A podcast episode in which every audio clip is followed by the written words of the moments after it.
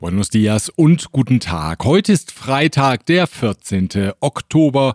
Mein Name ist Björn Liska. Herzlich willkommen beim Mexiko-Podcast. Schön, dass Sie dabei sind. Mal kein richtiges Erdbeben, dafür aber ein personelles Erdbeben gab es in den vergangenen Tagen im Wirtschaftsministerium.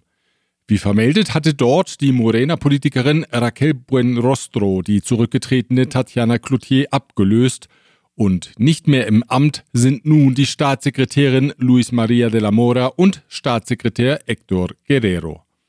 Und auch das Personal in nachfolgenden Positionen wird in großem Stil ausgetauscht. Das vermeldet unter anderem der Financiero.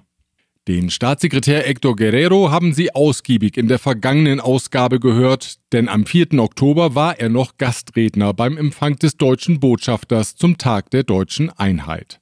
Dort hatte er die große Bedeutung des Technologietransfers zwischen beiden Ländern betont und die Rolle der deutschen Unternehmen im Land gelobt. Luz Maria de la Mora war die Expertin für technische Fragen in internationalen Verhandlungen. Unter anderem war sie in wichtiger Funktion in die beiden Streitverfahren eingebunden, die derzeit zwischen der US-Regierung und Mexiko laufen. In einem Verfahren, in dem die USA die Kläger sind, geht es um Mexikos Energiepolitik. Im anderen klagt Mexiko gegen die Auslegung des regionalen Fertigungsanteils in der Automobilindustrie durch die US-Seite. Die seit 25 Jahren im Wirtschaftsministerium tätige De la Mora war auf mexikanischer Seite der Dreh- und Angelpunkt in diesen Verhandlungen. Freiwillig zurückgetreten, so kann man den Berichten entnehmen, ist sie nicht. Die Quattro-T, sie ist jetzt und wirklich erst jetzt auch im Wirtschaftsministerium angekommen. Und noch eine Personalmeldung im Wirtschaftsumfeld. Mexikos Repräsentant bei der Welthandelsorganisation WTO, Angel Villalobos, ist seit dem gestrigen Donnerstag ebenfalls nicht mehr im Amt. Das meldet das Online-Portal Latinos. Auch Villalobos übrigens war und ist natürlich immer noch Deutschland eng verbunden. Gar nicht so einfach ist es, Mexikos Position zum Krieg in der Ukraine zu definieren. Das ist in der vergangenen Woche wieder mal deutlich geworden. Da ist einerseits das Abstimmungsverhalten im UN-Sicherheitsrat, in dem Mexiko derzeit als nichtständiges Mitglied vertreten ist. Am Mittwoch stand dort eine wichtige Entscheidung an, nicht bindend zwar, aber doch wichtig, als Ausdruck einer globalen Kritik an dem russischen Angriffskrieg. Die UN-Resolution weist die Annexion der Provinzen in der Ostukraine durch Russland als völkerrechtswidrig zurück. 143 Staaten stimmten für die Resolution, darunter auch Mexiko. Der Repräsentant Mexikos bei der UNO, Juan Ramón de la Fuente, hatte bereits im Vorfeld keinen Zweifel daran gelassen, dass Mexiko hinter der Resolution steht. Relativo a los referendos celebrado recientemente en territorio de Ucrania con miras a su posterior anexión. México votó a favor de dicho proyecto de resolución como miembro electo del Consejo de Seguridad y haremos lo propio en esta Asamblea. Da ist andererseits aber auch Mexikos Abstimmungsverhalten in der kleineren und unwichtigeren Organisation der amerikanischen Staaten OAS. Die gab bereits in der Vorwoche bei ihrem Treffen in Peru eine Verlautbarung heraus, die die russische Invasion kritisiert und die Solidarität mit der Ukraine betont. 24 OAS-Mitglieder unterzeichneten die Verlautbarung, Argentinien, Brasilien und Mexiko gehörten nicht dazu. Und dann ist da noch Präsident Andrés Manuel López Obrador, der eine ganz eigene Sichtweise auf die Vorgänge hat. Hay una propaganda en el mundo maniquea, como suele suceder con todas las guerras, queriéndonos eh, convencer de que hay buenos y malos. Das sagte der Präsident am Montag, als Russland die Zivilbevölkerung in der Ukraine massiv mit Raketen angriff wobei der Tod vieler Zivilisten offenbar das wichtigste strategische Ziel war. López Obrador fügte hinzu, die Vorkommnisse in dem Land würden übertrieben dargestellt, und zwar auch aus innenpolitischen Gründen in den USA, denn dort stehen in drei Wochen die Midterms an, also die wichtigen Zwischenwahlen. Wenn die erst vorüber seien, werde sich die Situation in der Ukraine entspannen, so Mexikos Präsident. Agréguenle de que van a haber elecciones en Estados Unidos dentro de tres semanas. Y siempre que hay elecciones en cualquier parte del mundo, pues estas cosas se magnifican, se utilizan con propósitos electorales. Yo creo que las cosas van a mejorar mucho una vez que pasen las elecciones en Estados Unidos. Und dann sagte der Präsident noch, am besten lasse man Mexiko mit der Thematik in Ruhe. En conclusión, a nosotros que no nos metan en sus asuntos. Das sind dann doch recht unterschiedliche Positionen, die Mexiko da in der UNO, in der OAS und hinter dem Rednerpult der morgendlichen Mañanera-Verkündigung einnimmt. Zum Glück kennt sich Juan Ramón de la Fuente, Mexikos eingangs erwähnter Vertreter vor der UNO, mit solchen Phänomenen aus. Der Mediziner hat nämlich an der Universität von Minnesota Psychiatrie studiert und wer sich mit gespaltenen Persönlichkeiten auskennt, weiß sicher auch mit gespaltenen Regierungen umzugehen. Für Unruhe gesorgt hatte in der vergangenen Woche die Nachricht, wonach Russlands Präsident Wladimir Putin ein Abkommen mit Mexiko unterzeichnet hat, das die Zusammenarbeit beim Einsatz von russischen Satelliten regelt, die für Lokalisierungszwecke genutzt werden. López Obrador wies umgehend Meldungen zurück, wonach die Satelliten für russische Spionageaktivitäten in Nordamerika eingesetzt würden. Y ahora se está haciendo un escándalo porque se habla de que México está permitiendo que satélites eh, rusos puedan ser utilizados para espiar el espacio aéreo mexicano y de América del Norte. Lo cierto es que estos acuerdos se firman con todos los países y no tienen el propósito de espiar a nadie. Diese Ausgabe erreicht sie mit der Unterstützung der folgenden Unternehmen. ICUNet Group. Wir beraten, trainieren und begleiten Ihr Unternehmen und Ihre Assignees interkulturell weltweit. German Center Mexiko. Büros, Beratung und Netzwerke unter einem Dach. Rödel und Partner. Ihre maßgeschneiderte Wirtschaftskanzlei. Ascens Blue. Ihr deutschsprachiger Personalrecruiter in Mexiko. Von Wobesser Isiera. Ihre Anwaltskanzlei mit einem spezialisierten German Desk. Ein neues Lebenszeichen gibt es aus der Opposition. Am Dienstag wurde die neue Oppositionsbewegung mit dem Namen Unidos vorgestellt. Oder Unidas oder Unides. Der vorletzte Buchstabe ist gar kein Buchstabe, sondern das Ad-Zeichen. Das kennen Sie aus der E-Mail-Adresse und das steht bekanntlich für alles, aber man weiß dann immer nicht, wie man es aussprechen soll. Die Botschaft aber ist klar. Alle sollen Platz haben in diesem oppositionellen Sammelbecken gegen Präsident López Obrador, seine Morena-Partei und seine sogenannte vierte Transformation. Initiatoren von Unidos sind sechs Zivilorganisationen. Unter den bekannten Gesichtern sind der dem Präsidenten in tiefer Abneigung verbundene Unternehmer Claudio X González, der ehemalige Präsident des Arbeitgeberverbandes Coparmex Gustavo Hoyos und der parteilose Senator Emilio Alvarez y Casa. Der gab bei der Vorstellung des Bündnisses gleich mal drei Schlagworte aus, für die Unidos stehe. Freiheit, Demokratie und starke Institutionen. Mit Blick auf die Wahlen 2024 sagte Alvarez y Casa, nur mit einem Einheitskandidaten habe man gegen die Morena-Partei eine Chance. Déjenme ser muy claro.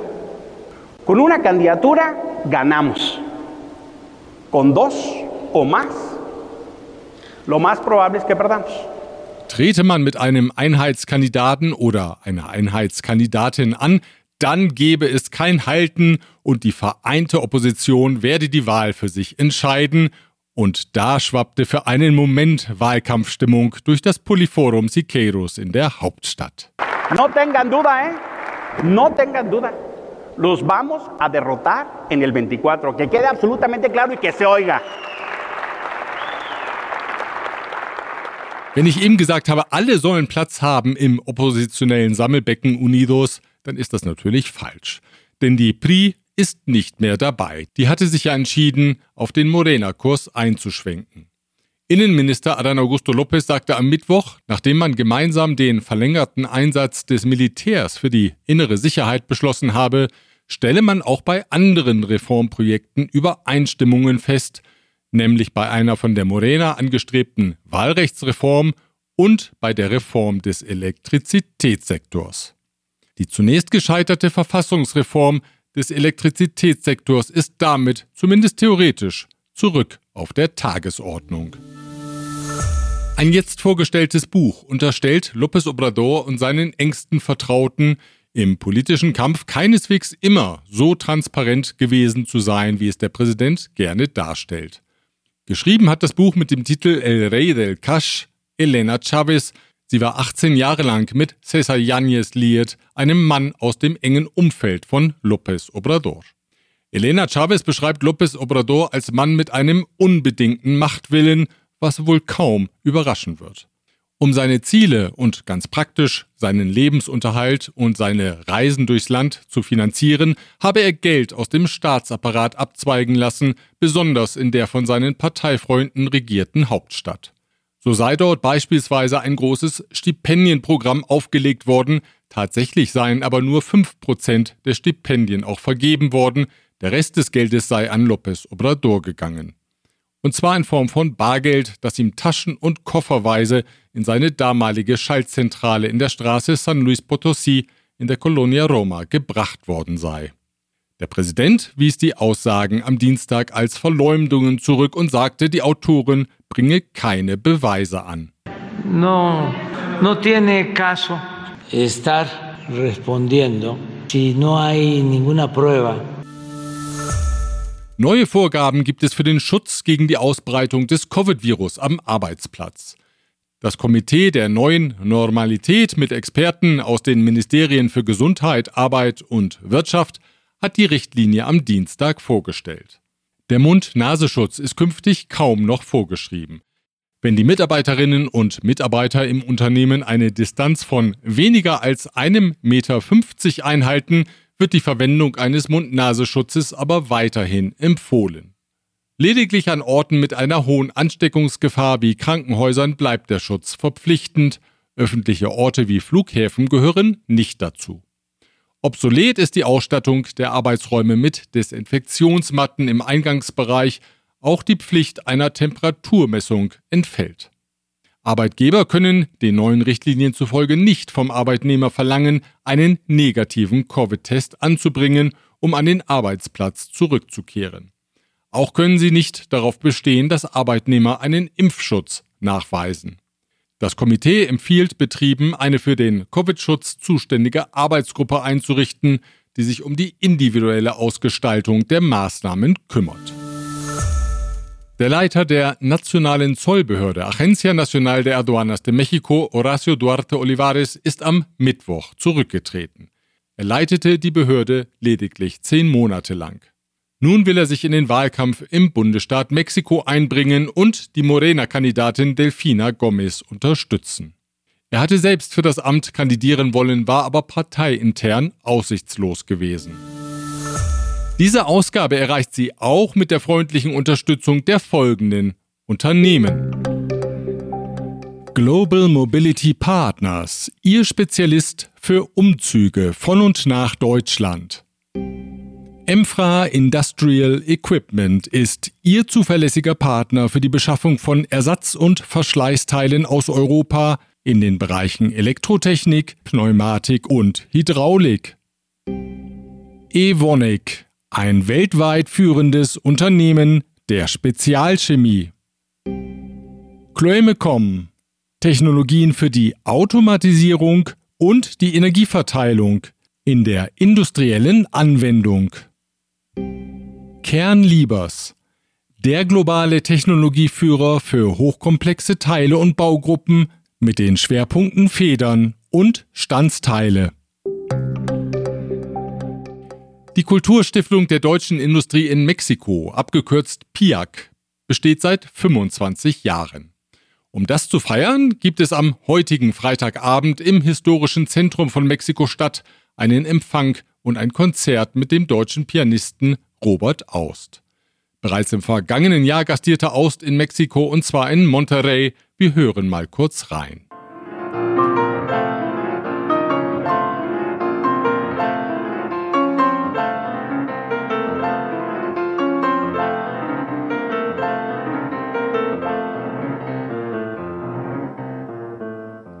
Doch zurück zur Kulturstiftung PIAC, über die ich mit dem stellvertretenden Präsidenten des Vorstands, mit Martin Toscano, gesprochen habe.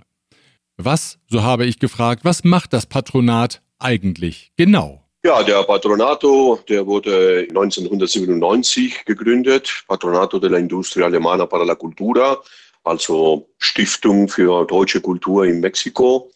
Wir sind eine Gruppe von äh, deutschen Unternehmen, die aktiv in Mexiko sind. Und wir sind der Meinung, dass ein signifikanter Punkt äh, mit dabei ist auch die Weiterentwicklung der Beziehungen zwischen beiden Ländern durch Aktivitäten im Rahmen der Kultur, also Musik, Kunst, damit äh, Deutschland besser bekannt wird und dass wir auch Wege finden, damit äh, Mexiko auch in Deutschland bekannter wird. Äh, wir sind der Meinung, das ist eine, eine sehr gute Option für, für uns mit dem Patronato, dass, damit wir die Beziehungen zwischen Deutschland und Mexiko weiterentwickeln. Und welche Art von deutscher Kultur, so wollte ich weiter wissen, kommt besonders gut an in Mexiko? Wir unterstützen sehr stark die Fusion der deutschen und mexikanischen Kultur. Also ich glaube, Musik und Kunst äh, komm, kommt insbesondere gut an, aber auch, ich muss deutlich sagen, dass ähm, bei dem Semana del Cine Alemán, also die Woche, wo deutsche, deutsche Kinoindustrie äh, vor, vorgestellt wird in Mexiko, das kommt auch ziemlich gut an und da kooperieren wir nicht nur äh, als Firmen in, im Rahmen von dem BIAC, sondern zu, zusammen mit dem Goethe-Institut. Das machen wir seit mehr als 20 Jahren und das kommt auch äh, ziemlich gut an in Mexiko. Abschließend habe ich Martin Toscano gebeten, einen Blick auf die nächsten Veranstaltungen zu werfen. Was unterstützt das PIAC in nächster Zeit? Zum Beispiel, wir sind Co-Sponsor bei einigen Aktivitäten in dem Cervantino in Mexiko. Wir unterstützen auch den Musikevent, der wird genannt Fiesta Herzflimmern. Das ist am 22. Oktober.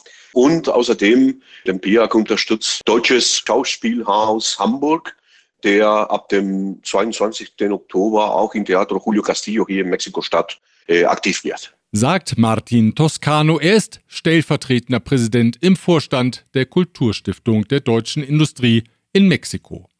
Wenn Sie mehr über die Arbeit der Stiftung erfahren möchten oder vielleicht mit Ihrem Unternehmen als Unterstützer der Kulturarbeit dabei sein wollen, dann finden Sie weitere Informationen und ein Kontaktformular auf der Webseite piac.org.mx.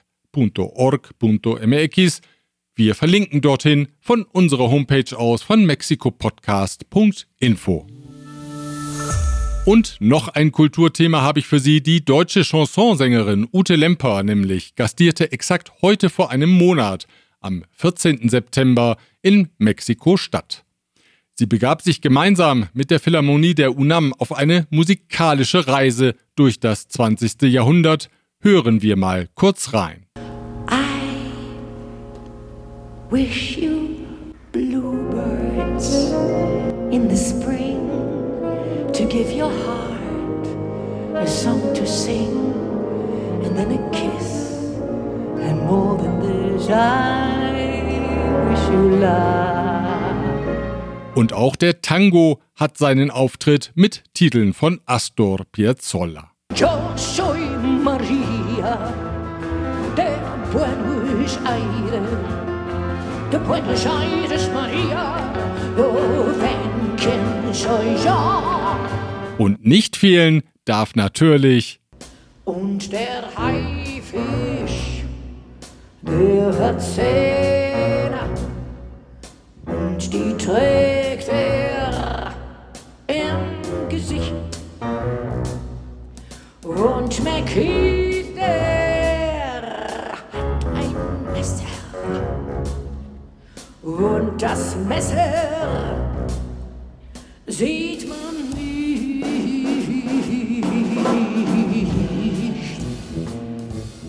Das gesamte Konzert hat die UNAM online gestellt. Sie können es auf YouTube ansehen und vor allem natürlich anhören. Wir verlinken dorthin von mexikopodcast.info aus. Vielleicht finden Sie ja am Wochenende Zeit. Es lohnt sich. So viel für heute. Wir hören uns wieder am nächsten Freitag, wenn Sie mögen. Bis dahin.